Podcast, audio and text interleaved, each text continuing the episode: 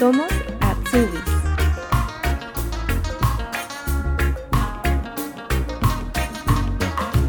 Hoy conoceremos a Diego Delso Ramos, chileno que llegó a Berlín con la visa Working Holidays.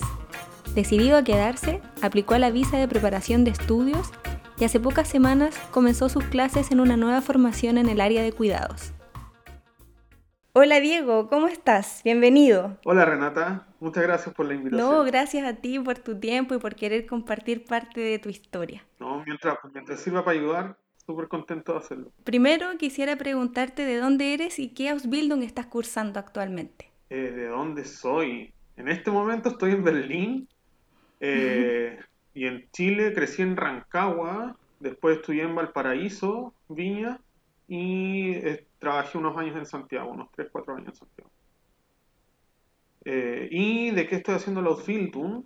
Eh, la se llama Pflegefachmann, Pflegefachfrau o Pflegefachkraft, informalmente, que sería eh, más genérico, y que en términos chilenos sería eh, algo así, es una traducción personal, como TENS generalista en cuidados, en cuidados generalistas.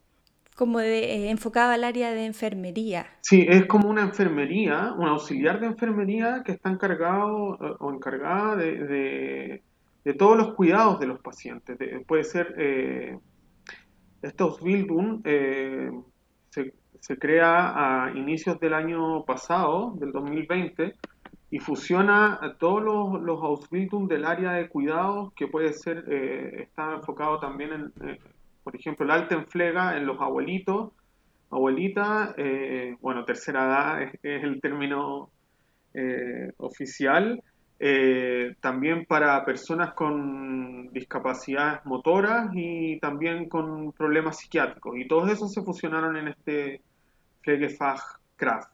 Ajá. Entonces, una nueva profesión acá en Alemania. sí, sí, es un- una nueva... eh, no me queda tan claro que sea eh, estrictamente profesión.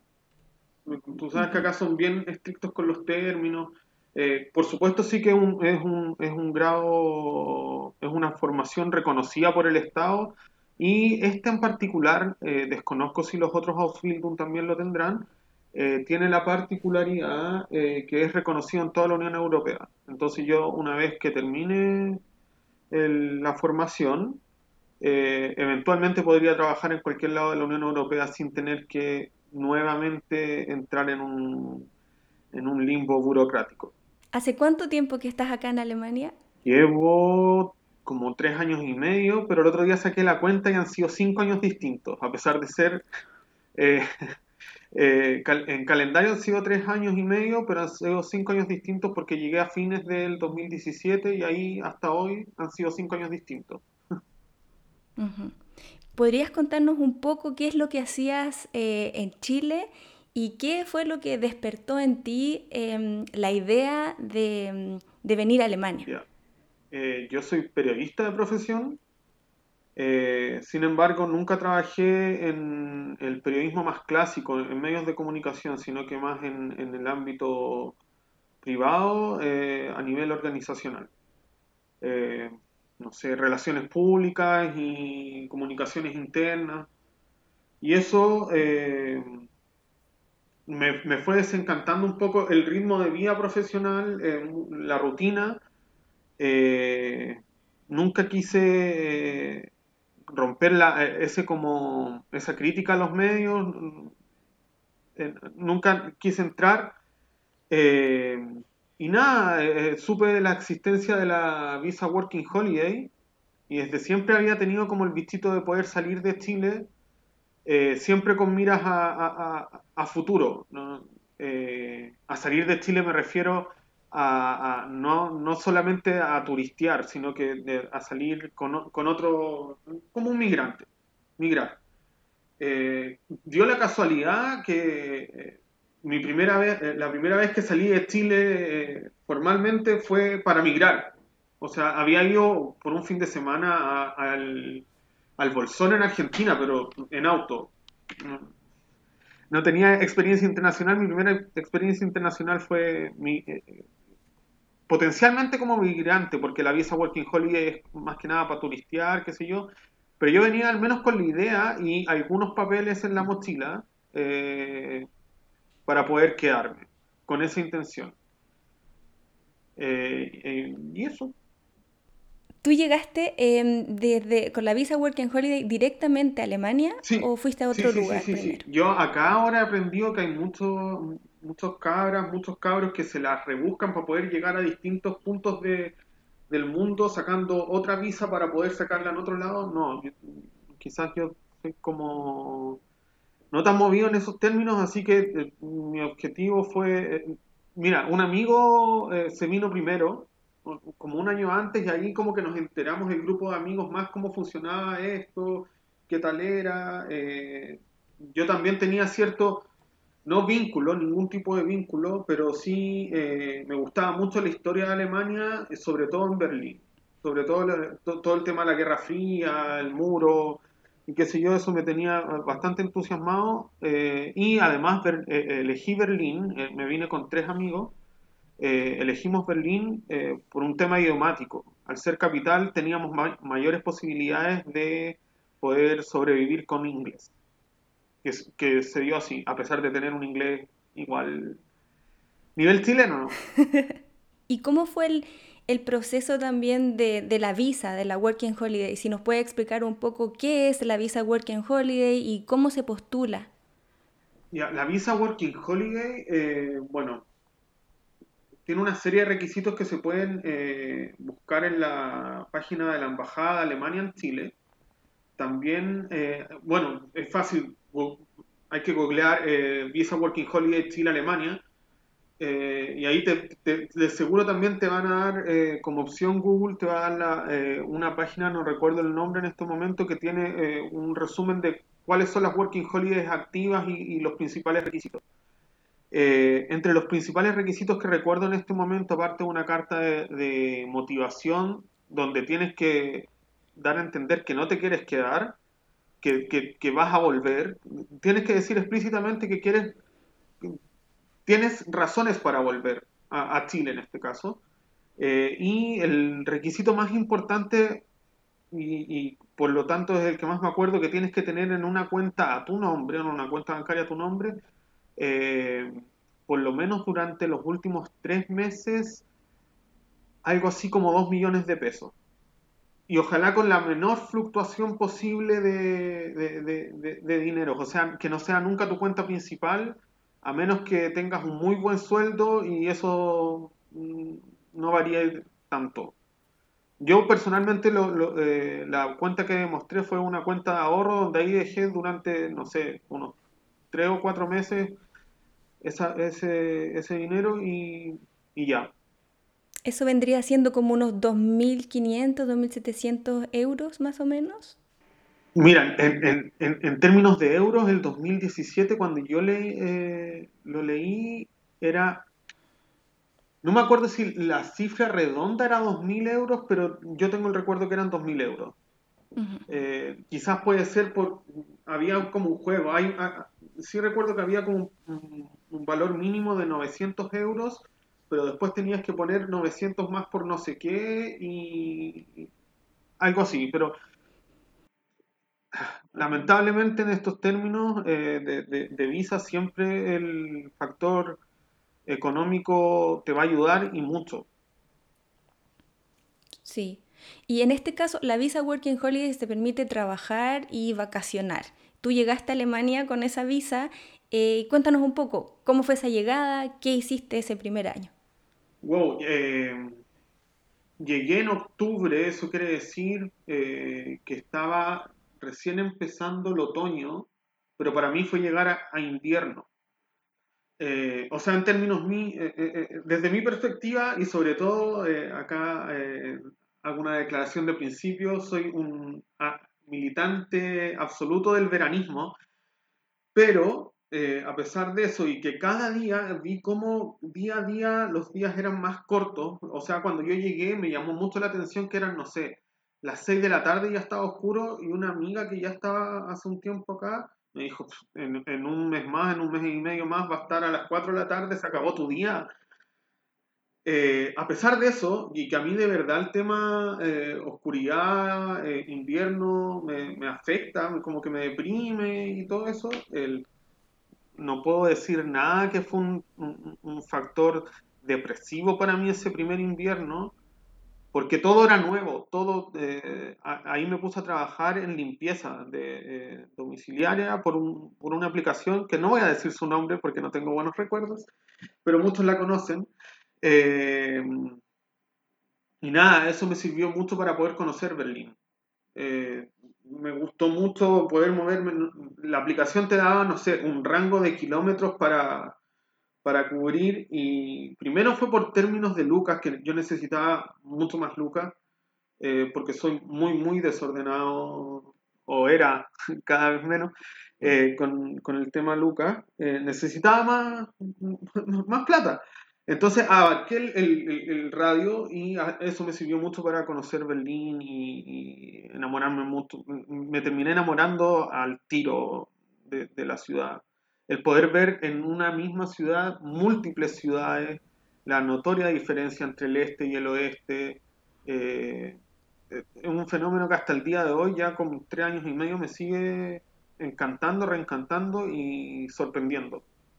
Mm. ¿Es ese enamoramiento el que te hizo eh, pensar en la idea de quedarte y de extender tu visa? Sí, sí. Eh, como te dije hace, un, hace algunos minutos, claro, yo vine, desde siempre tuve la, idea, desde chico, de algún momento salir de Chile y inmigrar. también me vine con esa mentalidad, así como ya veamos qué pasa quizás me gusta, quizás no. También yo soy un, soy súper mamón, súper mamón. Entonces como que igual podía existir el, miedo de, que por mamón querer volver. Eh, no ha pasado hasta el día de hoy. Esto de menos sí siempre, mucho. Pero nada, estoy muy feliz acá y eh, claro, esas ganas de poder quedarme primero me hicieron eh, pensar en opciones para poder quedarme, o sea, pero siempre desde un punto de vista bien típico chileno, que no me siento para nada orgulloso dejando todo por última hora. Eh, y por cosas de, la vida, del universo, fui conociendo gente que en los momentos precisos me, daban el aliento preciso para... o sea, yo ya estaba tirando la esponja, puta, voy a tener que volver a Chile, se acabó mi sueño, qué sé yo. Y, oye, pero existe tal visa, la visa de preparación de estudio. Ay, pero ¿cómo se saca? Eh, no, con esto, con esto, con esto. Ay, pero es mucha plata. No te preocupes. No. Mira, si te faltan lucas, nosotros te pasamos. Loco. Así, pero una red de apoyo que no sé si eh, en eso también soy muy privilegiado, pero también lo he visto mucho que sea acá. O sea, la, la, la real solidaridad y con... O sea, empatía todo el rato, porque tú sabes que la otra persona que te está ofreciendo esa ayuda está empatizando contigo porque tú el día de mañana le, puedes le puedes dar vuelta la, mano. Entonces eso ha, sido muy bonito y así fue que supe, primero de la visa de, preparación de estudios, que eh, en términos prácticos en un comienzo yo la consideré porque me significaba dos años, por lo menos dos años no, por lo menos un año inicialmente, para poder arreglar mi situación acá y ver, y ingeniármelas cómo poder quedarme. Y dentro de las exigencias de esa segunda visa estaba un curso de alemán. Por razones obvias y evidentes ya no podía seguir pateando la responsabilidad. O sea, estaba acá con ganas de quedarme y yo, por lo menos todo el primer año, real estudio de alemán no tuve. Formalmente en absoluto, pero de manera autodidacta muy poco. O sea, no sé, me aprendí con suerte los artículos y el nominativo, o sea, lo más básico de lo básico. Eh, tenía nociones, por supuesto, o sea, hay cosas que vas aprendiendo por, por, eh, por la cotidianidad, pero nada. Y eh, me empecé a tomar un poco en serio el tema de estudiar el idioma, por lo menos si la visa me estaba exigiendo hacer el curso, yo iba a hacer el curso hasta que más pudiera.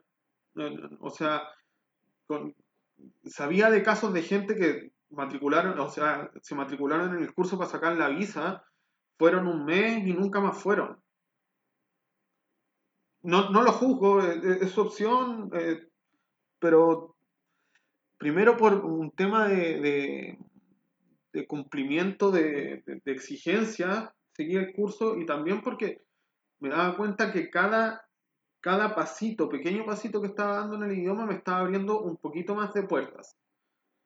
En, términos muy, muy, muy simples y cotidianos, pero que son súper valiosos. O sea, eso quizás tú lo entiendes pero la gente que no está acá en Alemania, o al menos en mi experiencia y la he compartido con otros, la gente alemana sí puede ser muy fría o muy distante en un comienzo, pero una vez que te van conociendo o van eh, viendo, te van considerando, te van abriendo puertas de manera muy gentil. Y ellos son y ellas son demasiado, demasiado, demasiado agradecidos, agradecidas cuando tú intentas aprender su idioma. Puede ser que estés hablando en Tarzán y con una frase dada vuelta, pero si se dan cuenta que estás realmente intentando hablar y no repitiendo una frase que te aprendiste como loro o como lora, de verdad es, muy bonito porque te ayuda mucho. Con pequeñas cosas, pero tú ves cómo se te van abriendo puertas. Y así fue pasando el tiempo, fui aprendiendo un poco más de alemán. Eh, bueno, luego conocí a mi pareja, eso me ayudó mucho, mucho, mucho para... él es alemán, eh, para mejorar mucho más. Eh, cuando empezamos yo estaba, ya podía entender, al menos en ese tiempo me preocupaba mucho de escuchar podcast en alemán. Claro, el mismo, el mismo capítulo del podcast lo escuchaba, no sé, unas 15 veces y hasta hasta la vez número 15 no lo entendía completamente, pero me servía para ir escuchando y entendiendo y de alguna forma eh, eh, eh, te entra por osmosis y, por entrenamiento y claro, hay conexiones neuronales y qué sé yo que alguna gente podrá explicar. Yo, yo no soy el que la puede explicar, pero sirve mucho. Y ahí día a día fui aprendiendo más el idioma. Pero eh, iba pasando el tiempo y se iba a vencer mi visa. Y ahí es donde viene el tema de, hey, eh, hay que hacer un Ausbildung. Es, es la opción porque, eh, claro, yo tenía bajo el brazo mi título de periodista, tenía que hacer un trámite de convalidación, pero sensatamente no, quería no quiero estudiar un magíster en, el área, no quiero... En este momento en mi vida, no sé, no sé el día de mañana, pero en este momento no quería hacerlo.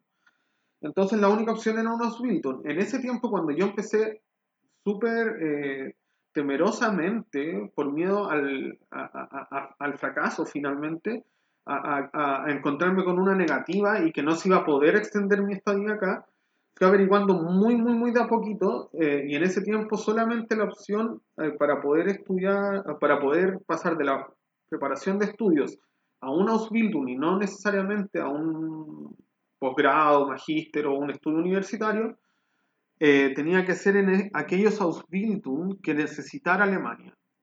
Y que eso se reducía en términos bien generales en el área de cuidados, en el área de la salud, por decirlo de una forma más genérica, o en educación.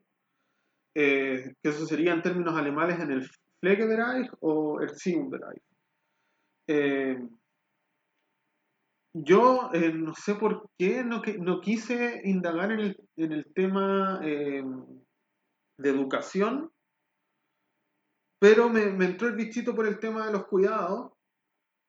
quizás no, no, no, no, no es de manera muy ridícula. Yo en el colegio estudié en el, en el, en el, curso científico, se suponía que iba a estudiar algo por el área y al final terminé estudiando periodismo. Eh, después me, me gusta mucho el drama médico, Grey's Anatomy, qué sé yo, y bla, bla, bla. Y como que siempre, algún día quizás, algún día quizás. Y, y cuando salió esta opción, dije como, ya, a lo mejor esa, esta es la opción. ¿Cachai? A lo mejor por algo, ah, eh, eh, como que se iluminó el camino. Y nuevamente, eh, como te dije también hace unos minutos, se dio que, me, que el consejo o la palabra precisa en el momento preciso, apareció en un grupo de WhatsApp un chileno de, acá de Berlín ofreciendo eh, eh, posibilidades de trabajo en, un, en una residencia de adultos mayores. Entiendo. Una pregunta, tú estabas entonces en ese momento con la visa de preparación de estudios, ¿no? Estabas dentro, ¿por cuánto tiempo dan esa visa? Eh, en términos estrictos te voy a contestar hasta cuánto. Ajá. Hasta dos años. Eh, lo que sale en términos formales, como en la, en, en la información general de la visa, tiende uno a pensar que puede ser un año. Pero puedes, eh, si tú en el formulario pones dos años, a pesar de que tengas el, respaldo económico para un año, que eso se traduce, creo que en este momento son algo así como 10.000 euros que te están exigiendo por un año en una Sperkonto, en una cuenta bloqueada que se llama. Eh, tienes que calcular como el mínimo, el mínimo legal de, que se pueda mantener una persona, que es algo así como 800 entre 800 y 900 euros acá en Berlín, por lo menos. Eh, eso, por, eso por 12 meses eh, es lo, mínimo que tienes que demostrar a, extranjería. Eh, y a pesar de eso, yo, en base a experiencias de otras personas, por supuesto, en esos momentos cuando uno está cambiando de visa, o al menos en mi, en mi experiencia, tú te sumerges en todos los grupos de WhatsApp, tratas de conocer a la mayor cantidad de gente que ya ha pasado por tu misma experiencia para poder absorber eh, consejos o, errores de otros para poder no cometerlos. Y eh, nada, eh, así fue como cambié a la visa de preparación de estudio y como te dije, de repente en ya más de la mitad de la visa de preparación de estudio, eh, o sea, ya realmente como poniéndome la soga de cuello. Eh, y en ese momento en que de verdad estaba así como oscureciéndose eh, las oportunidades, porque ya está, esto fue a principios del año pasado. Entonces también estaba el, el miedo a una eventual super cuarentena como la que vemos en Chile y que acá recién en estos días como que se, se pudiera comparar mínimamente con lo que ha ocurrido en Chile desde hace mucho, ah, en términos de desplazamiento estoy hablando.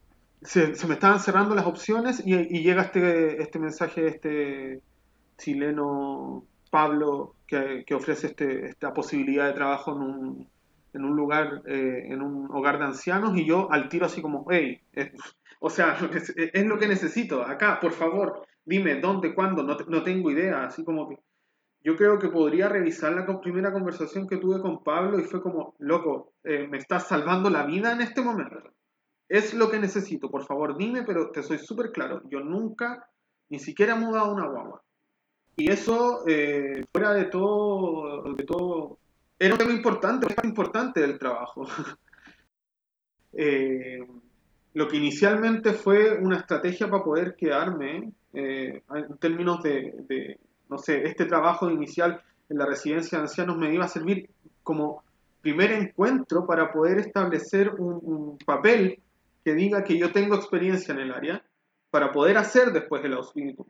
Porque de entrada en ese trabajo me dijeron, lamentablemente aquí no, podemos, no, te podemos ofrecer la parte práctica del Ausbildung, pero entender, entendemos que eventualmente, como tú quieres hacer un Ausbildung, si encuentras otro trabajo, mm, no te vamos a retener porque sabemos que funciona.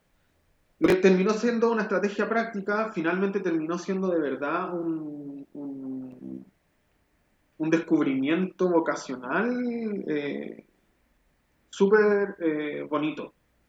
O sea, llegó un punto en que yo necesitaba la Ausbildung de nuevo, por temas prácticos, para poder quedarme por el papel, por la visa, a, hey, de verdad necesito teoría para poder entender lo que estoy haciendo y para poder hacer un mejor trabajo, ¿cachai? Claro, después no solo quise buscar otros rumbos profesionales eh, aparte de la residencia de ancianos, porque no me iban a ofrecer a los Wildun y también por términos prácticos, eh, esta empresa funciona como distintas casas. Son tres o cuatro casas que tienen Y en esa casa donde principalmente yo trabajaba, eh, fueron muriendo los abuelitos. Entonces, eh, también eso es un tema, por supuesto. Sí, eh, sí, sí, eso fue, mira, eso también es importante, era el, cuando mis cercanos de Chile, mi familia, mis amigos supieron, amigas, que iba a trabajar en esto, al tiro así como, ah, a trabajar con abuelitos. Eh, Diego, ten cuidado porque soy, o sea, soy muy corazón de abuelita, ¿cachai? Como lo decía hace un rato, eh, pienso mucho en mis abuelos, echo mucho de menos ir a tomar once con ellos de repente de improviso. Eh, y claro, el, apego cuesta mucho distanciarse, pero a pesar de eso también eh, me he sorprendido porque los procesos de, muerte eh, que he tenido que enfrentar en el trabajo han sido súper eh, naturales y, bien, y bien. O sea, no es que no me haya afectado, o sea, no me fue indiferente, por supuesto, pero fue como, wow, ya sí, era lo que tenía que pasar. También hay, un trabajo de entendimiento. En este, caso particular yo sabía eh, que los que estaban ahí estaban ahí porque querían estar ahí. Como ellos decidieron básicamente ir a esperar la muerte a ese lugar. Que, que suena súper chocante, pero por lo mismo, ¿cuál es mi trabajo ahí? Hacer que esa espera, que ya suena súper potente, o sea, estás esperando la muerte Claro, todos saben, lo primero que, o sea, lo único que sabes, tienes por seguro cuando naces es que te vas a morir, es cierto.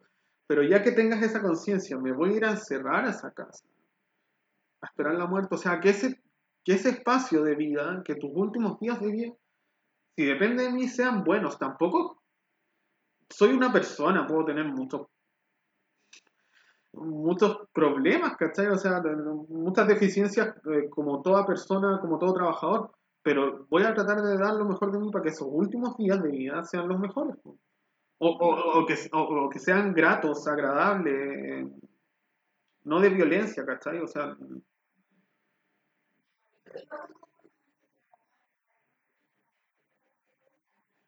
Sí, eh, seis meses. Se, dio nuevamente, de verdad, eh, quizás podría ser una buena propaganda para una iglesia, pero como que se ha dado todo así como en el momento exacto. Eh, mira, yo llevaba como, no sé, unos tres o cuatro meses en, el asilo, ya se estaba cumpliendo el tema de mi límite de visa, y recibo la noticia que una colega llegó, eh, se notificó positiva eh, de COVID. Entonces iban a hacer un protocolo, nos iban a hacer el test a todos los que trabajábamos en esa casa y a los abuelitos. Eh, cuento corto, me tuve que quedar encerrado con los cinco abuelitos durante ocho días con Pablo, con mi colega eh, que hacía en los turnos de noche generalmente.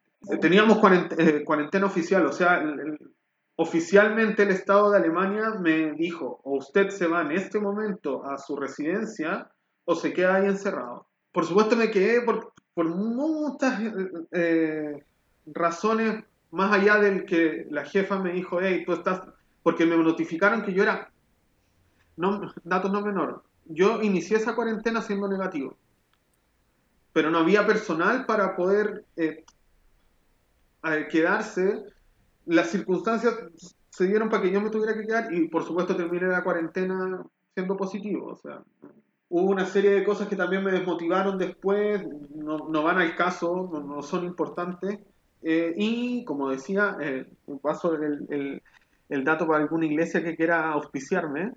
Eh, se dio todo. Eh, y cuando yo ya estaba como mm, así como un poquito incómodo, muy bien, pero incómodo. Es que ese era el problema, como que no había, no había más. O sea, ¿qué iba a pasar después? Se iban a a terminar muriendo los, los tres abuelitos que restaban y, yo quería hacer el Ausbildung y de repente una amiga me llama y me dice, oye, eh, estaba pensando si ya tenías el Ausbildung visto y qué sé yo. No, todavía no. Es que me dijo, ¿sabes que Conozco una amiga que ella trabaja en otro, eh, eh, en otra empresa de, de, cuidado, eh, pero no es con abuelitos, pero quizás igual te sirve por la visa. Y le dije, ya, si tampoco es como por la visa, quiero ser igual en Ausbildung. pero me dijo, le dije, pero ¿por qué no me interesaría? ¿Qué, qué tiene tu, tu propuesta que no me interesaría? Y me dijo, no, es que eh, son principalmente pacientes con VIH positivo, o sea, son principalmente homosexuales eh, con VIH positivo en estado SIDA. Y fue como, ¿what? ¿De qué me estás hablando? ¿Por qué eso no me interesaría? Es como, por favor, ¿dónde firmo? ¿Cachai? Eh, bueno, fue no tan literal, pero me dijo, ah, ya al tiro me dio el dato de su amiga, su amiga me junté con su amiga, que ella está casada, ella es alemana, está casada con una chilena. Eh, me dijo, oye, cuando puedes venir mañana quizás a un par, no sé, una media hora para mostrarte el lugar, qué sé yo. Envié los papeles después y eh, ya venga una eh, Vorstellungsgespräch. O sea, como una entrevista de. algo así como una entrevista de trabajo, o, sí, sí, sería como una entrevista de trabajo por el tema de los eh, ya que si yo fui, me dijeron sí, ningún problema. Eh, yo presenté, eh, comenté el tema de esa cuarentena del corona porque por supuesto después de estar una semana encerrado, la jefa entre otras, otros beneficios me dio una semana, como dos semanas libres después de eso, nos hizo una carta a mí y a Pablo así como con todo lo que hicimos, ¿cachai? Y con esa carta de recomendación, eh, bueno, más, mi carta de motivación y qué sé yo, eh, me dijeron, sí, ningún problema, eh, esto fue en diciembre del año pasado, me dijeron, ningún problema, puedes hacer el Ausbildung con nosotros, pero lamentablemente ya no quedan plazas para abril, solo para octubre. Y yo dije como, mm, ya sí, o sea, muchas gracias, estoy muy contento de poder hacer el Ausbildung con ustedes, qué sé yo, pero aprovechando la oportunidad les dije que estoy acá eh, y también sabiendo que en, el área de, del flegue, del área de cuidado, no es como que sobre la gente, ¿cachai? Eh, al contrario, eh, le dije, ¿habría alguna posibilidad de poder trabajar desde ya con ustedes de manera previa a los Bildung y después hacemos el papeleo que haya que hacer? Eh, y me dijeron, ¿en serio quieres? Y yo como, eh, sí, o sea, tengo mi trabajo asegurado, ningún problema. De hecho, en, el, en el hogar de ancianos me estaban ofreciendo ya el como contrato indefinido, una cosa así, o sea, o sea me, me auspiciaban con los papeles para la visa de trabajo, una cosa así. Pero yo sabía que en algún momento ese, ese carril de la visa de trabajo iba a, a explotar porque eh, sabía que en algún momento en extranjería me iba a decir, ah, usted ya cumple con los papeles, pero usted tiene papeles de periodista y está trabajando en el, en el área de cuidado, no, usted tiene que tener algo vinculado. Entonces ya no iba a servir y eh, le, le, expliqué eso les dije, y también por términos prácticos, porque el, asilo quedaba, eh, es la última estación antes de salir de Berlín, por decirlo en términos prácticos. Literal, el asilo de ancianos está donde pasaba el borde oeste del muro de Berlín. O sea, yo salía del asilo y estaba, acá Berlín tiene como, eh, en términos de memoria histórica, como la ruta del muro, adoquines color, eh, no sé, como rojo esos adoquines color rojo estaban a la salida del, del, hogar de, ancianos. O sea, tenía que cruzar Berlín para, para llegar. Tampoco es tan, sacrificado, pero en términos chilenos eh, y, y, santiaguinos, eh, lamentablemente como para que la mayoría se pueda ubicar, sería como, claro, moverse quizás de Santiago Centro a Maipú. En términos de tiempo, ¿cuánto es más o menos? Eh, si, sabes utilizar bien los tiempos, me refiero a tomar el tren preciso, porque hay un tren regional, eh, puede ser una hora, mm.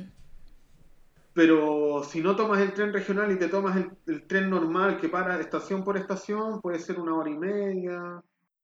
Esto era en el, en el asilo de los, de los En el asilo de ancianos. Y el, lugar nuevo de trabajo eh, tenía dos, tiene dos eh, residencias o, son dos pisos de edificios, dos plantas, eh, en una comuna que se llama Bedding, acá en Berlín, y otra comuna que se llama Kreuzberg. Inicialmente yo iba a trabajar en Kreuzberg, pero un día antes de entrar a trabajar me llamaron, me preguntaron si era muy complicado para mí eh, poder trabajar en Bedding. si, si había algún pero, lo entendían, que ningún problema, pero debían preguntarme porque faltaba gente en Bedding y acá en Kreuzberg eh, habían tenido pacientes que habían fallecido, entonces como que tampoco necesitaban tanto personal. Ya ningún problema, qué sé yo, y este, trabajé ahí desde todo febrero eh, y la segunda semana de febrero, llevaba muy pocos días trabajando, llega el líder del equipo de trabajo, eh, digamos en términos prácticos el jefe directo, no el jefe jefe, sino que el jefe directo, eh, y me dice, hey Diego, te tengo una noticia, se abrieron plazas para el Ausbildung a partir de abril, eh, ¿quieres tomarla o sigues esperando hasta octubre? Eh, no, lo necesito, mi Fiction Bescheinigung vence a fines de abril, o sea, hoy. entonces lo necesito, de verdad, porfa. gracias. Eh, y así, eh, muy rápido, eh, me, dieron una lista de escuelas que ellos me, con las que ellos tenían convenios de colaboración. Donde ahí tú haces las clases teóricas, ¿no? Sí, claro. Acá es importante, la Ausbildung, hasta donde lo estoy entendiendo, porque es, algo muy nuevo para mí, entiendo que para la mayoría, de al menos quienes venimos de Chile, este concepto de, formación dual, realmente dual, Quizás en INACAP puede ser algo, algo similar, pero acá tú tienes que moverte para buscar la parte práctica o quizás tú partes teniendo la parte práctica y tú tienes que moverte para buscar la parte teórica, pero al final te reconocen ambos y, es una formación súper integral. De hecho, el término Ausbildung significa formación.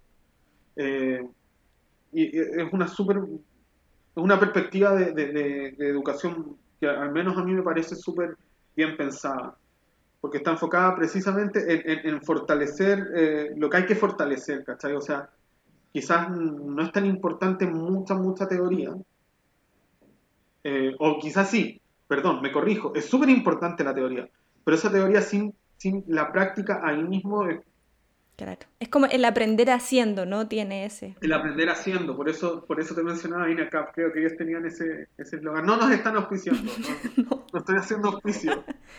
Solo, solo, vino a mi mente, fue, fue, una evocación solamente.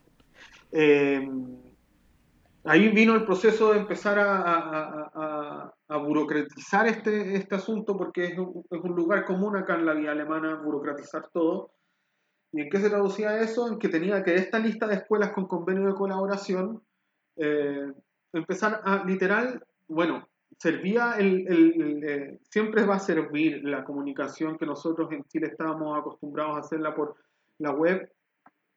Sí, fluye, pero fluye muy lento porque no, es el canal oficial nunca. Eh, o sea, si lo vas a hacer por escrito, es mejor acá en Alemania por correo postal. lo van a ver mejor que el buzón de contactos de la página web. O em, por teléfono. Eh, bueno, hice las dos. Una vez que envié, una vez que envié el correo electrónico, puse eh, enviar, esperé como, no sé, habrá sido como a las 4 de la tarde un día, y a las 12 a las 12 del día del día siguiente, di como un plazo prudente para que pudieran eventualmente leer el correo, llamé a, no sé, salió un número para llamar. Eh, digamos que puede haber sido el pie de página del correo de rebote. Y llamé eh, en un alemán así, súper patudo. Estoy interesado en hacer esta Ausbildung. Eh, por favor, si me pudieran dar, algún termino, alguna cita para una entrevista, porque tengo muchas intenciones de hacer el, el, eh, fue muy rápido, así como, oh, señor Delso, estamos muy interesados en poder ofrecerle la información que usted desea, mm, por corona no nos podemos juntar, pero díganos un horario en que podemos hacer una reunión virtual eh, y eh, le enviamos un correo con, con, los documentos que usted necesita. Eh, presentar, digamos, porque, o sea, una, un, tema era el, contacto telefónico, qué sé yo, pero acá, igual en todos lados, son muy importantes los papeles. así que me pidieron una serie de papeles que los voy a comentar porque son, porque de verdad me han hecho preguntas al respecto. Son los requisitos, ¿no? Que te pidieron. Son, los requisitos. Eh, es muy importante aclarar que yo estoy eh, transmitiendo esta información en base a mi experiencia. Eh, no sé cómo funcionan los otros Ausbildung. Incluso no estoy seguro si en otras escuelas del área del sector de, del flegue funciona igual. Mi experiencia fue esta y, estos son los papeles que tuve que presentar. A continuación, dos puntos. Eh, una carta de motivación en alemán. Eh, después de enviarla, eh, en base a una indirecta de mi jefe, les gusta que seas preciso. Más ni siquiera dos cucharadas y a la papa. Una cucharada y, a la papa al tiro, así como... y fui, o sea, en mis términos yo creo haber sido preciso. Un, o sea, una carta de tres párrafos, creo que fue un poco excesiva. Ajá, tiene que ser más preciso. Hay que ser muy preciso, o sea, soy tanto, nací tanto eh, y quiero entrar a ustedes por tanto. Eh, esperando una buena acogida. Eh, todo esto, por supuesto, en alemán. Ahora, yo creo que si lo presentas en inglés tampoco es tan... no juega en tu contra, pero hay que ser consciente que estás en Alemania y el idioma oficial de Alemania es el alemán.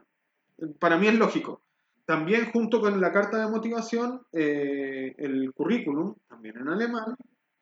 Eh, ya yo soy de la idea de que yo puse todo lo, todo lo que, lo que podía poner, o sea, eh, no desde el pre-kinder, por supuesto, pero sí de, de, dónde salí de cuarto medio, mi paso por la universidad y mis experiencias laborales tanto en Chile como periodista, eh, como otras experiencias laborales que tuve, por ejemplo, trabajé en un espacio de memoria, en, un centro de tortura de la dictadura. Eh, y en términos de, de, habilidades sociales, eh, es destacable en el currículum. Y mi experiencia acá como, como nana latina también la puse y por supuesto la experiencia laboral del sector de Flegue. Eh, el más importante es el Soines Anakenum, que es como el reconocimiento de estudios. ¿El de estudios de la estudios secundarios? Estudios secundarios. Y eso también hice un, detalle de, cuáles son los papeles para los estudios secundarios, pero eso los digo a continuación de terminar los cuatro requisitos que tuve que yo mandar a la escuela. La carta de motivación, el currículum, un certificado de idioma, eh, que ese es importante. No se desmotiven si al postular no lo tienen. La mayoría, este consejo es más genérico, la mayoría es flexible si no lo tienes en el momento. Por lo menos tú tienes que, mi consejo es, por lo menos tienes que ir con la cita para tu prueba. ¿Y qué nivel te pedían en tu caso? Eh, acá se pedía en esta escuela en particular idealmente un B2 o un C1. Ese idealmente Quiere decir que al menos durante el primer semestre tú tienes que el, el, certificado. Y, por ejemplo, cuando yo me estaba matriculando todavía yo no tenía los resultados de mi examen y yo pensaba que existía, o sea, siempre existe la posibilidad de haberlo reprobado. Y le pregunté abiertamente, ¿qué pasa si en este momento yo ya di el examen, pero qué pasa si lo reprobo? Me dijo, no importa, tienes todo el primer semestre para poder eh, presentar el, el certificado de idioma y el permiso de residencia entiéndase también que es válido eh, una fiction bescheinigung, sobre todo en tiempos de corona. Eh, lo entienden, es gente que se puede conversar. Y el, bueno, el contrato de trabajo en la parte práctica, pero eso no es requisito propiamente tal. En algún momento te lo van a pedir también, pero... Una pregunta, en tu caso, por ejemplo, esa visa, ¿en, qué estatus estaba tu visa? Porque tú estabas con la visa de preparación de estudios. Hasta hoy, oficialmente, yo tengo una Fiction Bescheinigung, que eso es una, en términos prácticos, es una extensión de, de mi visa de preparación de estudios. Hasta hoy, 30 de abril. Pero por, eh, por la situación del coronavirus, eh, actualmente Extranjería acá eh, informa que cuando tú ya abres un proceso de solicitud de visa, hasta que no se cierre ese proceso de solicitud, tú estás cubierto o cubierta. O sea, eso quiere decir que a mí cuando me llegue un correo electrónico, primero, diciéndome, acá está su visa, o sabe que tiene cinco semanas para abandonar el país, eh, yo estoy protegido. Entonces, en, teoría no estoy muriendo hoy, eh, pero igual tengo cierto, cierta ansiedad esperando esa confirmación. Ya, el permiso de residencia, el contrato de trabajo siempre va a sumar y eh, ahora como que desgloso el Säule Anerkennung. Acá en Berlín por lo menos hay que, y entiendo, debe ser igual en toda Alemania, no estoy seguro, pero debe serlo, en el Senat, Senat Verwaltung für junge Familie und Sport. ¿Y eso en español? Ah, el Senado, el Senado, Verwaltung, ah, no sé lo que es Verwaltung, Después lo traducimos, sí. Eh, para familia, juventud y deportes. Eh, en todo caso, eh, reconocimiento de estudios en Alemania o reconocimiento de estudios en Berlín. Eso quizás es importante porque acá, sobre todo acá en Alemania, como es un estado federal, las leyes cambian de estado en estado. Entiendo que en términos prácticos las leyes de migración no son iguales en cada estado, o las exigencias de las visas no son iguales en cada estado. Entonces siempre búsquenlo por estado. Y Berlín es un estado y ciudad en sí misma. Y ya, eh, eso en el Senat Verwaltung eh, para familia, juventud y deportes. Eh, lo buscan en Google, por supuesto búsquenlo en la página oficial. y hoy en día creo que todos los navegadores tienen la opción de poner el traductor inmediato no te va a traducir para presentar una traducción oficial, pero sí vas a entender perfectamente lo que te están pidiendo. Y eh, los requisitos para este, este reconocimiento de estudios es la solicitud, el típico formulario que está en línea, una copia legalizada de todos los certificados de estudio que tengas. De secundaria, si hiciste algún curso en tu país, universidad, lo que sea. Yo presenté el certificado de licencia de educación media científico humanista, o sea, del típico colegio. Eh, entiendo que si tienen de técnico profesional también es, válido, o sea, me refiero al reconocimiento de estudios que tengas de tu, de tu colegio, de tu enseñanza media, el certificado PCU. Que es una prueba para poder entrar a la universidad que se hace en Chile. Sí, que eso es equivalente acá en Alemania, eh, teniendo esos, no sé si uno por sí solo o ambos juntos, eh, te lo equiparan a la habitúa, que en términos prácticos yo lo entiendo como la PCU, eh, pero es como la enseñanza media, una cosa así. Eh, pero tan, no estaría de más, por ejemplo, en mi caso yo igual envío los papeles de mi licenciatura, mi licenciatura de grado, yo soy licenciado en comunicación social, y mi título profesional. Todo esto apostillado eh, y traducido oficialmente. O sea, con, que, tienen que buscar una traductora o un traductor oficial. ¿Eso dónde se puede encontrar? ¿Hay algunas listas donde pueden...? Creo que sí, pero eh, yo lo hice como súper inmediato en grupos de WhatsApp. Hey, necesito... ¿Conocen algún traductor oficial? ¡Pum! Eh, averigüen bien los valores y contrasten contrasten, porque también eso eh, varía de ciudad en ciudad. Eh, la copia del pasaporte, un mail de Bescheinigung, que eso es un certificado de residencia. Eh, y la copia del permiso de residencia. Todo eso hay que enviarlo a, la dirección de... del Senado. Es rápido, o sea, no es inmediato, no es al otro día, pero en términos alemanes es rápido, dos semanas. Muy rápido. Muy rápido. Eh, tengan cuidado, eh, por ejemplo, yo, como estaba presentando todos los papeles contra el tiempo, hubo un par de días que yo no tenía la, la Fiction Bescheinigung. Por, por el mismo tema del corona. Hubo un par de días que yo quedé como en un vacío. Eh, que no fue tal, pero en términos de papel, yo no tenía el papel que decía que yo estaba legal acá, eh, y presenté los, los, papeles de mi trabajo en ese tiempo en la residencia de ancianos. Como les comenté, esta, esta residencia estaba arriba de lo que fue el muro, quiere decir que la casa matriz no estaba en Berlín, sino que en Brandenburgo, que es otro estado. Entonces, en términos legales, no me servía. Y después, justo el mismo día que me respondieron que no servía fue el, día que me dieron la Fiction Bescheinigung. Así que mi respuesta al que no me sirve fue la Fiction Bescheinigung. eh, y eso, esos son los papeles que al menos en mi experiencia fueron los que, los que me pidieron. ¿Cómo fue la entrevista eh, que tuviste que, que ah. hacer? Uh, no fue nada del otro. quiero tratar de, de, traspasar que para mí no fue nada del otro mundo. Eh, digamos, no tuve que preparar nada.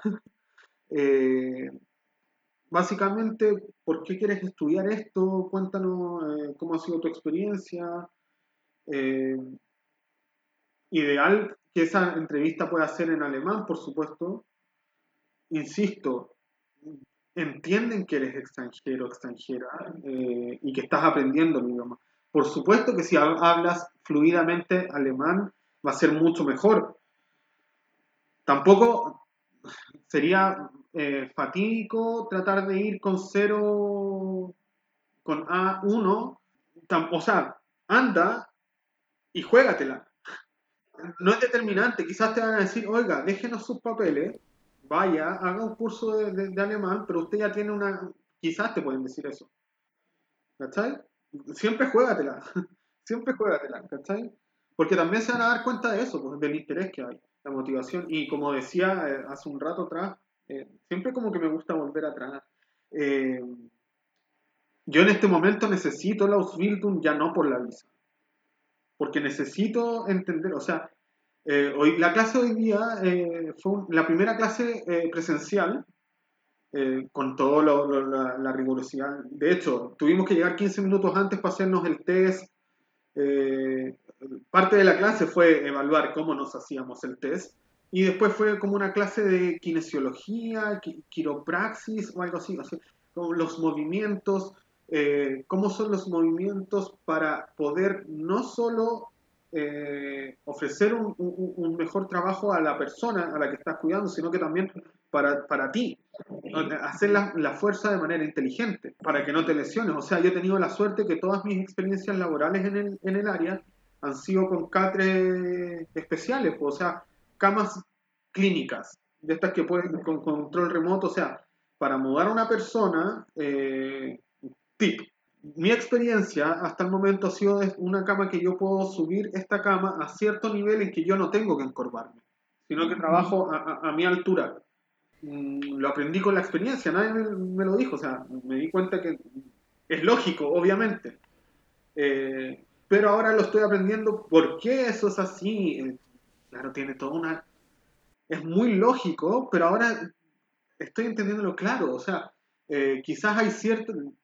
Yo he tenido que ir adaptándome en base a ensayo y error y con una paciencia mutua entre paciente eh, y, y, quien habla, de ir conociéndose también. O sea, hasta el momento mi experiencia es como, hey, no solo soy un extranjero que estoy aprendiendo tu idioma, eh, en la mayoría eh, he, tenido una, recepción así como súper buena, eh, súper empática al respecto. De, de, hecho, en un comienzo es típico de el, hey, ¿te incomoda si te corrijo? Y no, por favor, me estás haciendo un favor, gracias. hazlo más seguido, ¿cachai? Eh, y eh, eh, esa comunicación del cuerpo también. O sea, necesito ese, ese sustento teórico para poder ejercer de mejor manera este trabajo. Que es, muy, muy bonito, me, gusta mucho. Qué bacán. Oye, eh, cuéntanos un poco más sobre las asignaturas que tienes. ¿no? Que tienes algunas que son prácticas y otras teóricas, pero para poder entender un poco más. Eh, en el Ausbildung eh, son alrededor de 5.000 horas eh, que yo tengo que rendir en mi formación. Son 5.312 horas que yo tengo que... Mi formación consta de 5.312 horas. Esas horas se dividen en teoría y en práctica. En teoría son 2.320 horas. ¿Sabes? Tengo el dato. Pero eh, eso, yo acá en, un, en una hojita que tengo acá, tengo, a mí el día que me matricularon me entregaron el plan completo. O sea, yo iba a hacer mis vacaciones de este año, del próximo año y del tercer año. Ya sé qué días tengo libre, tengo todo. Lo que no tengo, y me voy enterando eh, mes a mes, son las asignaturas. O sea, hasta la próxima semana yo tengo claro qué asignaturas tengo y son por día, no son bloque horario, no son como de las 8 de la mañana hasta las 10 de la mañana tengo matemáticas. No. Eh, hoy día tuve, eh, por llamarle de una forma, kine.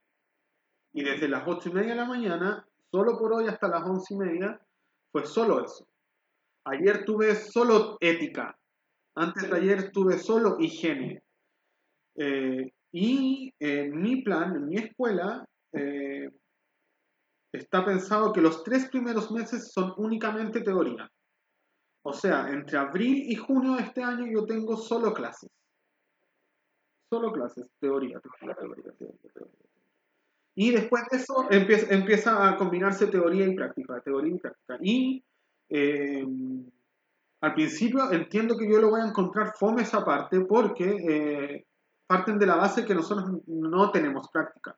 Y yo ya tengo eh, un poquito más de medio año de práctica, lo que eh, recién me he ido enterando que es un gran plus. O sea, mis compañeros, eh, compañeras me, me, han hablado con cierto respeto al respecto.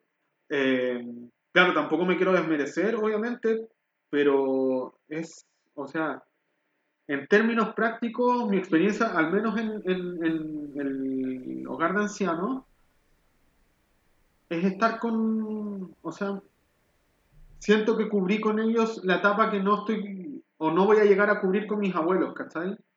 Que es pasar el tiempo con ellos.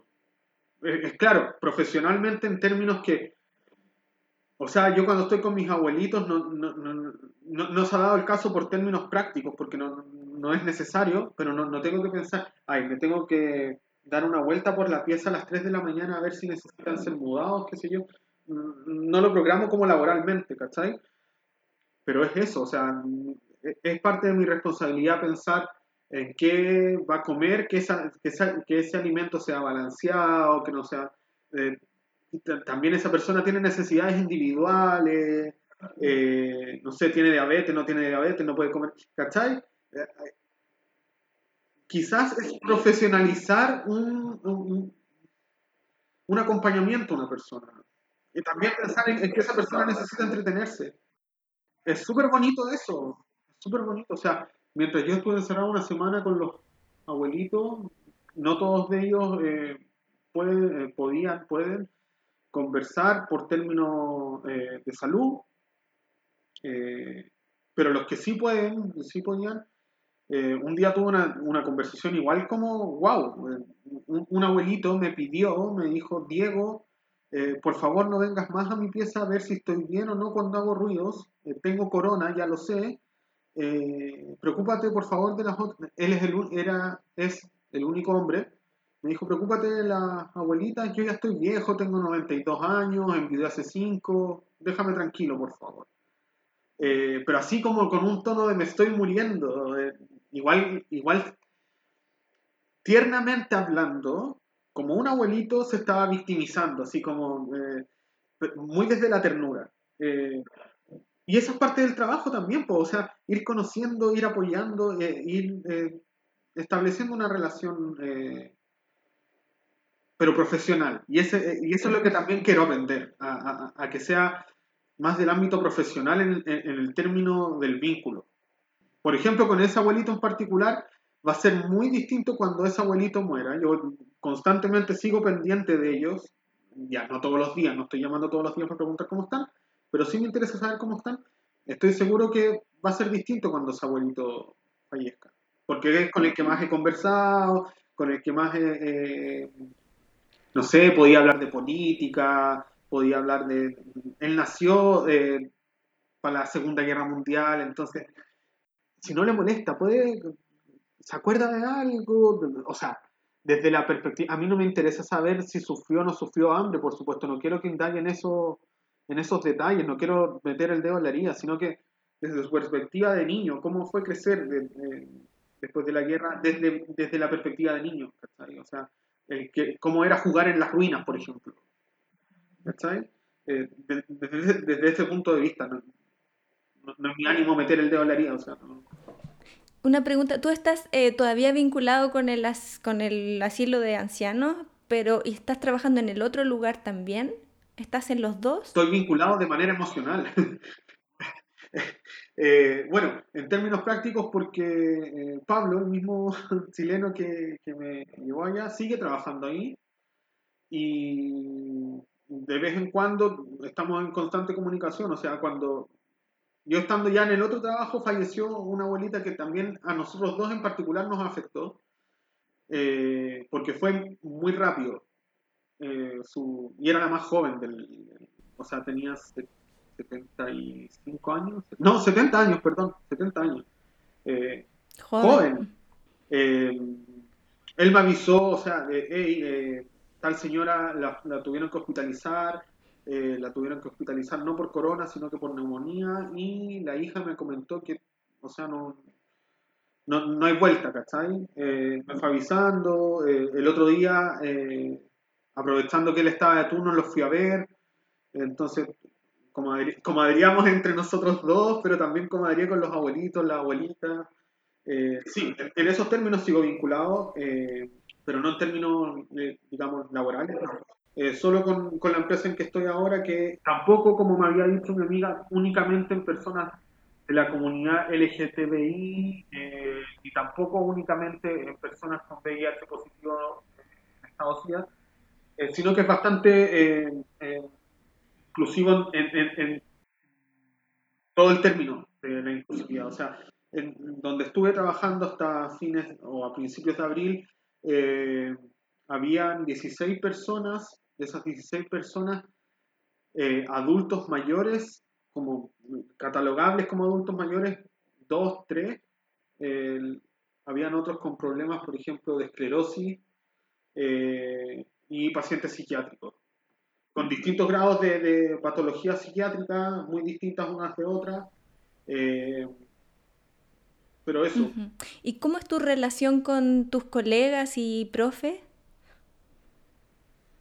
Ya, eh, también ese ha sido otro fenómeno nuevo porque es primera vez que estoy teniendo clases propiamente tal, eh, distinto al aprender un idioma. No es la misma dinámica eh, por videollamada. Es algo muy nuevo para mí, muy raro. y he tenido una serie de como conflictos porque como que no entiendo más allá de, las posibilidades individuales de cada persona, posibilidades técnicas, me molesta un poco cuando termina siendo la profesora, el profesor y un 99% de pantallas en negro y nombres. Como que no, no, no... Ah, porque la apagan, no se, no se ven. Sí, no, me, incomoda un poco esa, esa situación, pero eh, nada, agradezco mucho el año de, de, de relación de pareja entre múltiples otras cosas, también para afinar mucho el, el, oído eh, del alemán. O sea, mi relación de pareja me ha dado un millón de, de cosas, eh, pero también eso, en términos muy, muy, muy prácticos, eh, me, ha servido mucho el, vivir día a día con un germano hablante, porque las clases evidentemente son en alemán. Y hoy día me daba cuenta que, claro, los profesores hacen un esfuerzo por darse a entender también, o sea, ocupan un lenguaje eh, entendible. Eh, porque me pasa que le entiendo a los profesores, generalmente casi todo, no me da para tomar apunte así como, por ejemplo, el otro día tuve la experiencia, una profesora no está acostumbrada tampoco a estas nuevas tecnologías eh, y dictó. Eh, quizás en Chile no hubiese tenido ningún problema, obviamente, pero acá fue como, no, no, no, no, no. Esa ha sido la única como mala experiencia con profesores, pero a los que menos le entiendo en clases son precisamente mis compañeros alemanes. Quizás porque tienen acentos en particular, porque hablan más rápido, eh, ocupan otros términos, no, pero es a los que más me cuesta entenderle. A todos los que estamos aprendiendo el idioma, pese a que, de, ya, como acabo de decir, no sé, el 90% del, del, curso es, somos extranjeros, eh, de ese 90%, un 70% son vietnamitas. Entonces tienen como el típico acento eh, oriental, por llamarlo de una forma. Eh, y, cuesta un poquito eh, entender. pero nada, le entiendo más que a, mis compañeros alemanes, es muy chistoso. Es muy chistoso. Porque también son muy disciplinados, la mayoría llevan meses acá y, vienen, con el, el nivel de, desde Vietnam. ¿Tú sabías alemán antes de llegar a Alemania o lo has aprendido acá? Había frases en alemán, así, pero muy, no sé, Guten Morgen. Cosas muy... Eh, y claro, alguna vez tuve eh, un curso de alemán ahí como en el escritorio. Cuando dije me voy a ir a Alemania, pegué un par de, hojas en la pieza y que claro, las veía todos los días. No sé, y aprendí un par de, de sustantivos, pero no acá aprendí, acá aprendí y claro, y ahora en términos formales tengo un nivel B2, eh, pero no creo que en términos reales sea realmente un B2. O sea, preparé la prueba, preparé una buena prueba para poder tener el nivel. Eh, y claro, o sea, ¿qué, me, ¿qué, me, significa eso? Que también eh, en la escuela, si bien se tratan de hacer entender, eh, tampoco hablan a un nivel A1. Son clases, son clases de, instrucción, o sea, está hablando, una persona está dictando una clase. La clase de ética es un poco, no compleja, pero es cansadora para mí, por, lo menos para mí. O sea, cuando terminó esa clase fue como, wow, wow. Eh, hay otras que son, no sé, tiene que ver con afinidad. Las clases de historia del cuidado, historia de la enfermería, es como, wow, y después termina la clase y no sé, me recomendaron ver la serie, de verdad, más, en más de algún ramo me han recomendado ver la serie Charité de Netflix. Y después de la clase de, historia de, cuidado, es como, debo ver eh, un capítulo de la serie.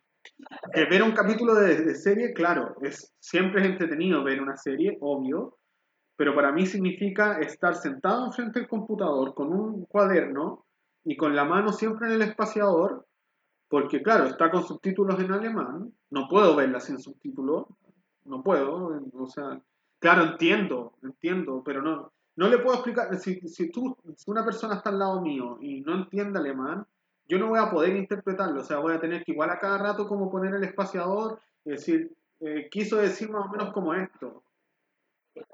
¿Cachai? Eh, entiendo la idea, qué sé yo, ya, entonces voy avanzando, no sé, hay una oración y hay un término nuevo, como pum, stop, traductor, ah, quiso decir esto, ya, entonces esto quiere decir esto, pero en este contexto, y lo anoto. Oye, y en cuanto a las eh, perspectivas laborales de tu, de tu formación, ¿cuáles son? Ah, ya perspectivas laborales y también en términos de, dinero. Iba a decir Lucas en chileno, pero en términos de Lucas, ya. Eh, tengo la suerte, o más que la suerte, el derecho, es un derecho. Eh, acá la educación efectivamente es un derecho. Eh, que yo no tengo que presentar un medio de sustento para mi visa, porque en sí mismo mi Ausbildung se paga automáticamente. O sea, a mí en, términos bien eh, estrictos, no sé si estoy cayendo en incongruencias legales, pero en términos prácticos y estrictos, me está, la empresa donde yo trabajo me está pagando por estudiar en este momento. O sea, mi trabajo en este momento está siendo estudiar. ¿Cachai? Eh, y entiendo que ellos hacen una parte del pago y otra parte eh, la cubre el Estado, no sé. yo tuve que pagar solamente 50 euros de inscripción. Y en términos eh, de remuneración bruta, eh, se va incrementando eh, año a año. Sí, año a año. parto el primer año en términos netos, brutos, perdón, es un poco más de 1.100 euros. El segundo año un poco más de 1.200 euros y un poco más de 1.300 euros el tercer año solo durante la formación y después de eso, eh, eso por lo bajo se duplica. Porque yo voy a poder trabajar, o sea, estos son los esto más o menos lo que yo estaba ganando como trabajador de media jornada, porque con la, la visa de preparación de estudios no puedes trabajar tiempo completo, sino que 20 horas semanales, que se traduce en términos bien prácticos como media jornada, 80 horas mensuales. Eh, es más o menos el mismo sueldo, o sea, no, mi bolsillo no se ha visto afectado eh, y eh, no sé, para mí sigue siendo extraño que yo no tenga que pagar y más encima me estén pagando. Eh, es muy raro, muy raro. también está en ese proceso de como los derechos existen. Es como lo mismo que con, cuando entré a trabajar con contrato con, con la Kraken el sistema de salud, el seguro social Acá, cuando entré a trabajar, me exigieron un seguro eh, público, aunque son privados, pero público, digamos. Y no sé, me así como el primero que encontré, AOK, y desde ahí nunca más tuve que. Tampoco es que vaya siempre al médico en realidad. Y, y las últimas veces que iba al médico, más encima iba al médico del que está asociado a la empresa. Entonces, ni siquiera tengo que mostrar el, solamente la primera vez me pidieron el carnet de identidad, digamos, como para anotar el, el registro, ¿cachai? Pero no, como tienen mis datos en la empresa, se paga pero nunca más, claro, eso también son indudablemente otros de los motivos de por qué me, me, estoy quedando acá, o sea, en términos prácticos también eh, hay que ser súper claro, eh, eh, yo me vine como una persona de clase media típica chilena, eh, me costó juntar las lucas. Eh, mi papá me, ayudó un poco a juntar las lucas para venirme. No, fue así como, ¡guau! Ya, este año no me voy a ir de vacaciones al Caribe, me voy a ir un año a Alemania. No, no fue así. soy el primero de mi familia que salgo del país. Eh, y en este momento, si vuelvo a Chile, eh, volvería a cesantía absoluta.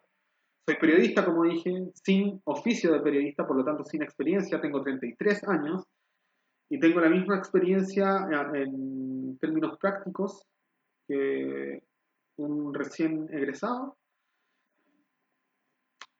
En términos súper prácticos, acá ganaba mejor plata siendo nana a domicilio que como periodista en Chile. En mi experiencia, yo sé que hay muchos otros periodistas que tendrán mucha mejor experiencia y mejores oportunidades. No quiero tampoco criticar esos caminos.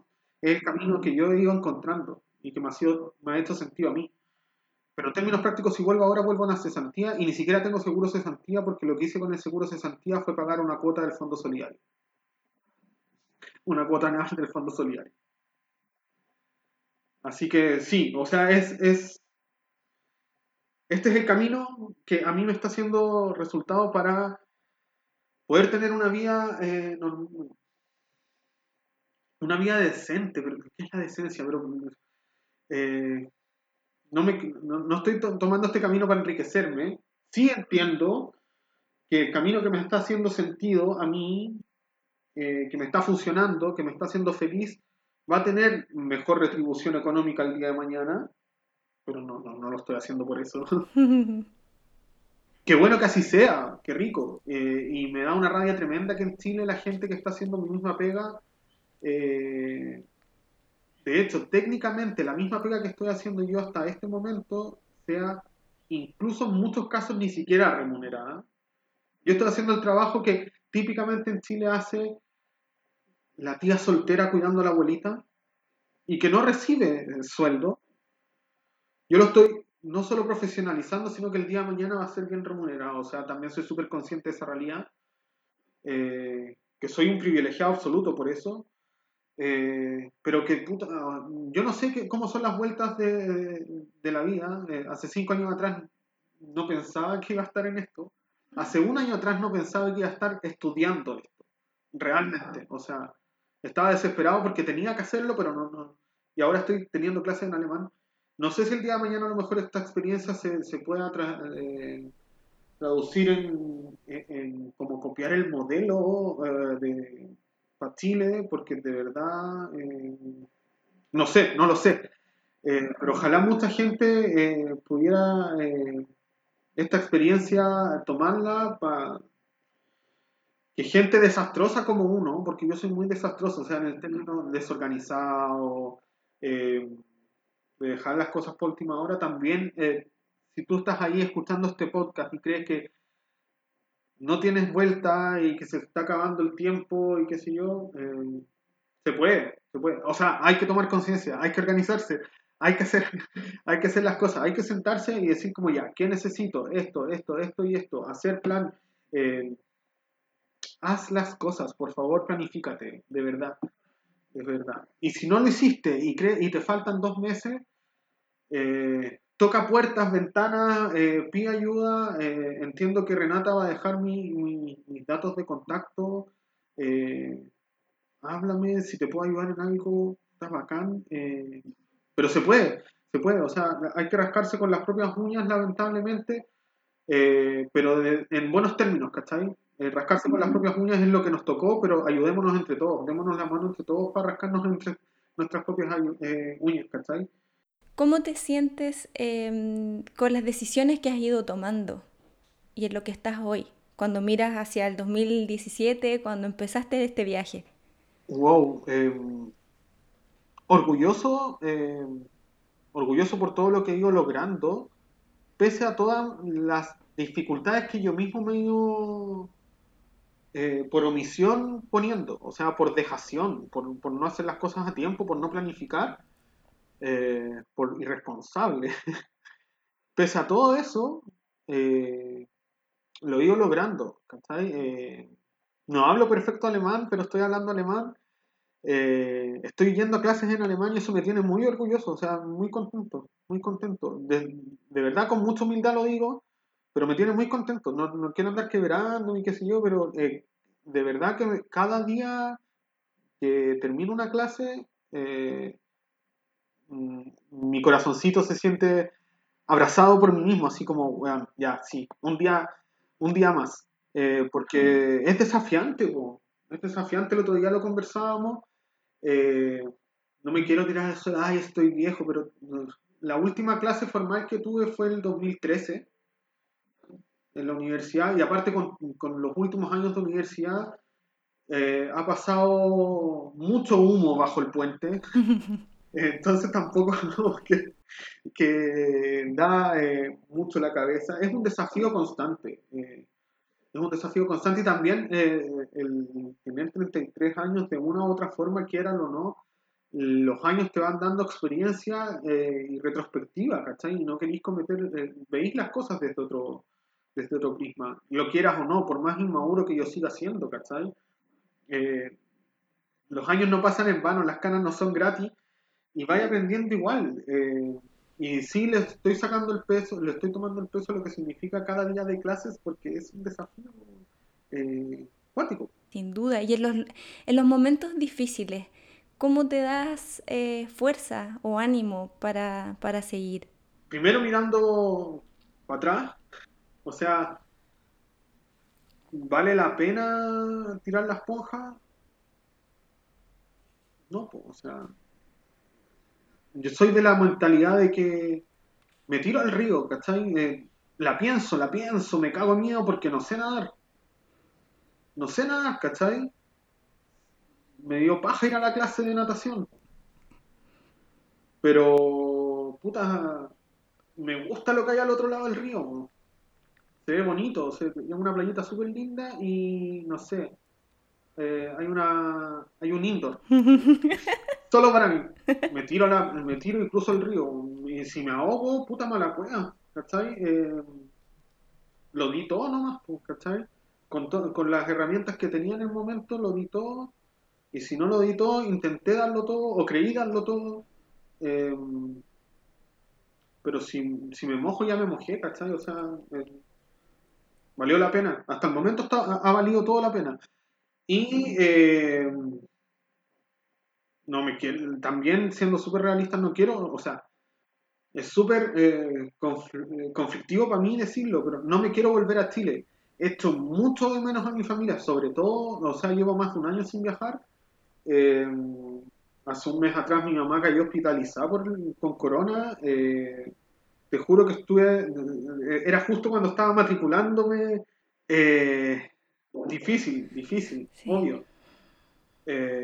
O sea, así a un clic de comprar un pasaje, pero en, el, peor momento de toda mi estadía, acá, en justo en el momento en que no podía hacerlo, mi mamá cayó hospitalizada, en que no podía, digamos, nadie elige caer hospitalizado, obviamente, quiero ser súper claro. En, aquel momento en que yo no podía viajar, justo en aquel momento, en esa ventana de tiempo en que tengo prohibido viajar, mi mamá cae hospitalizada por suerte está todo bien, está todo bien, ella se está recuperando, que si yo está en la casa, no, no, no fue entubada. Eh, pero claro, mm, son 13.000 kilómetros que eh, se sienten, se sienten. Todavía no me ha pasado eh, alguna muerte importante. soy muy afortunado al respecto. Pero claro que es un desafío constante la vida del migrante. Eh, mucha nostalgia muchas veces, o sea, con toda esta... Eh, retomar los estudios, Berlín siempre me, trajo una brisa a Valparaíso desde muchos puntos de vista. Hay muchas... En, algunos rincones creo ver Valparaíso, en, algunos barrios, por supuesto en otros barrios es evidente que es Berlín, eh, y ahora volver a sentir eso como, wow, es como que me baja la nostalgia como, pucha, estoy saliendo, hoy día mismo, al salir de la escuela fue como, wow, y no puedo ir a, un cerrito, no puedo ir a la playa, pero sí puedo ir al canal, ¿cachai? Sí tengo mi, eh, eh, acá pasan muchos canales, qué sé yo, hablar, un canal, quiero, es como un riachuelo en términos chilenos, no, no es como un canal como el canal San Carlos en Santiago, o cuando hablo de ríos no es como un río Mapocho, es, un río, tampoco tiene nada del otro mundo, pero hay naturaleza, mucho verde, me refiero a naturaleza, también, también fumable, pero no, es el caso. Eh, pero sí, como que me atrae mucho, la nostalgia siempre está, y, pero también todos los días eh, me convenzo de, seguir acá. No es que cada día es un día menos, sino que cada día es un día más acá.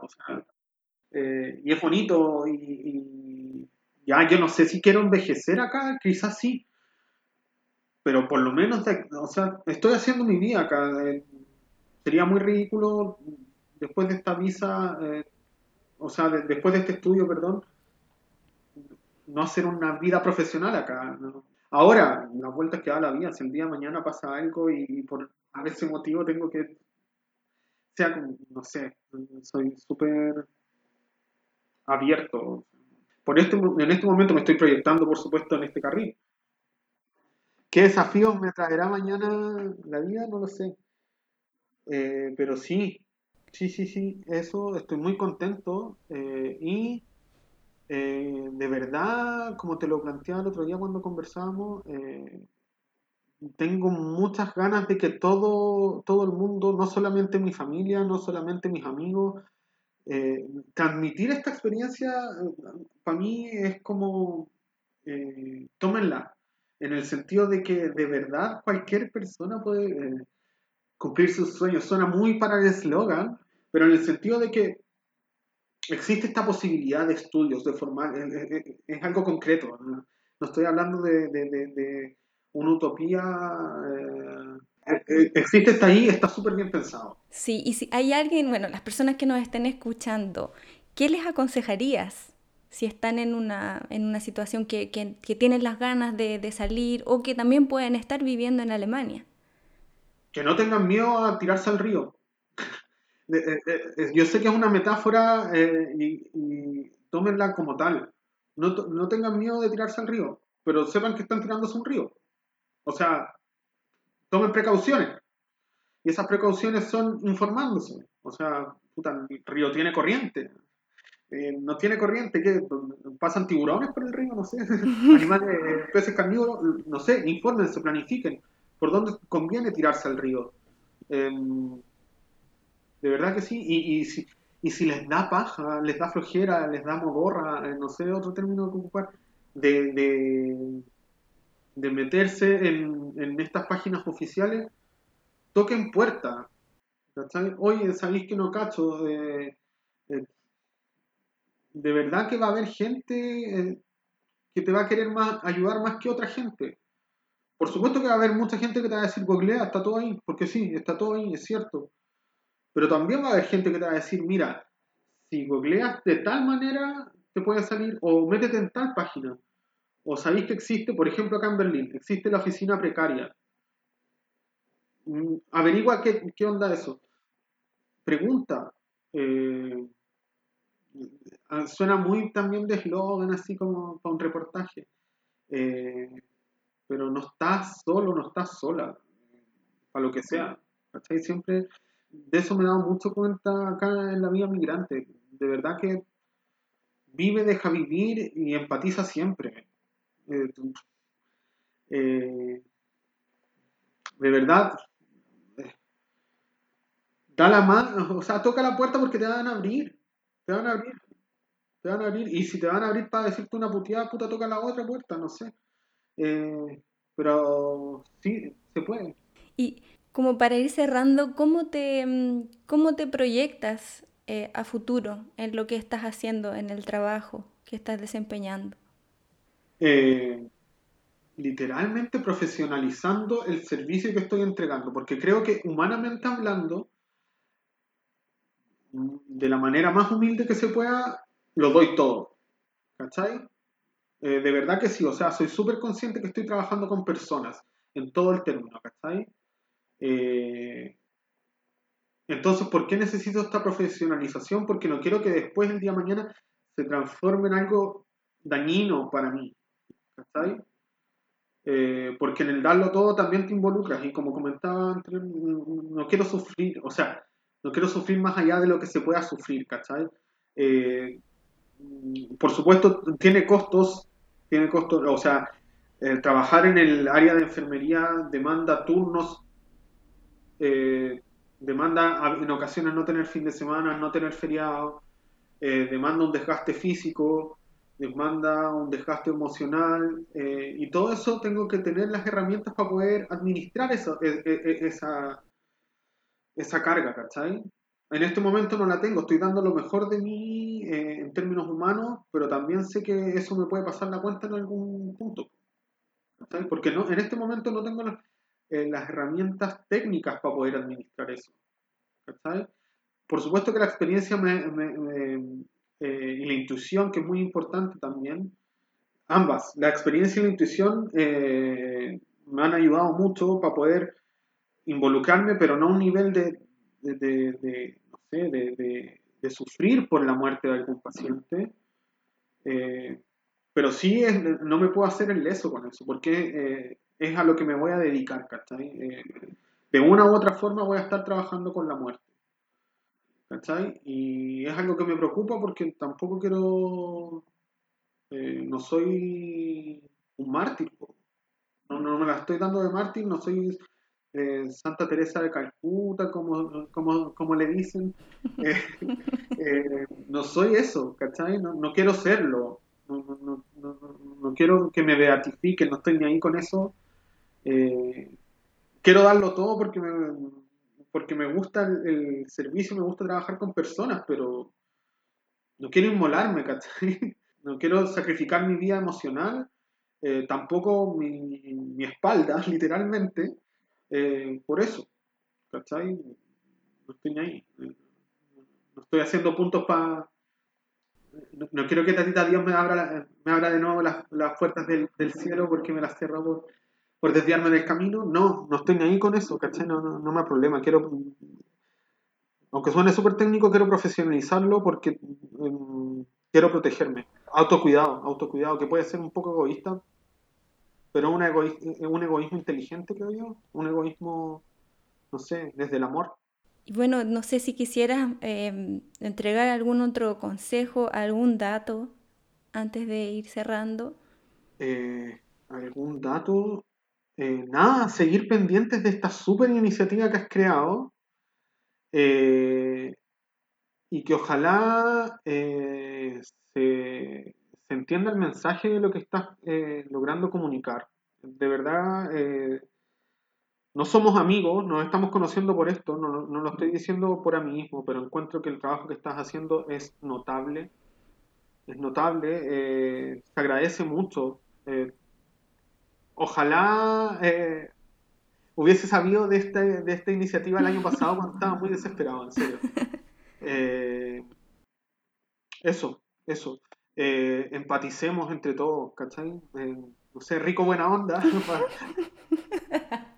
empaticemos de verdad, ¿cachai? Porque vivimos en sociedad.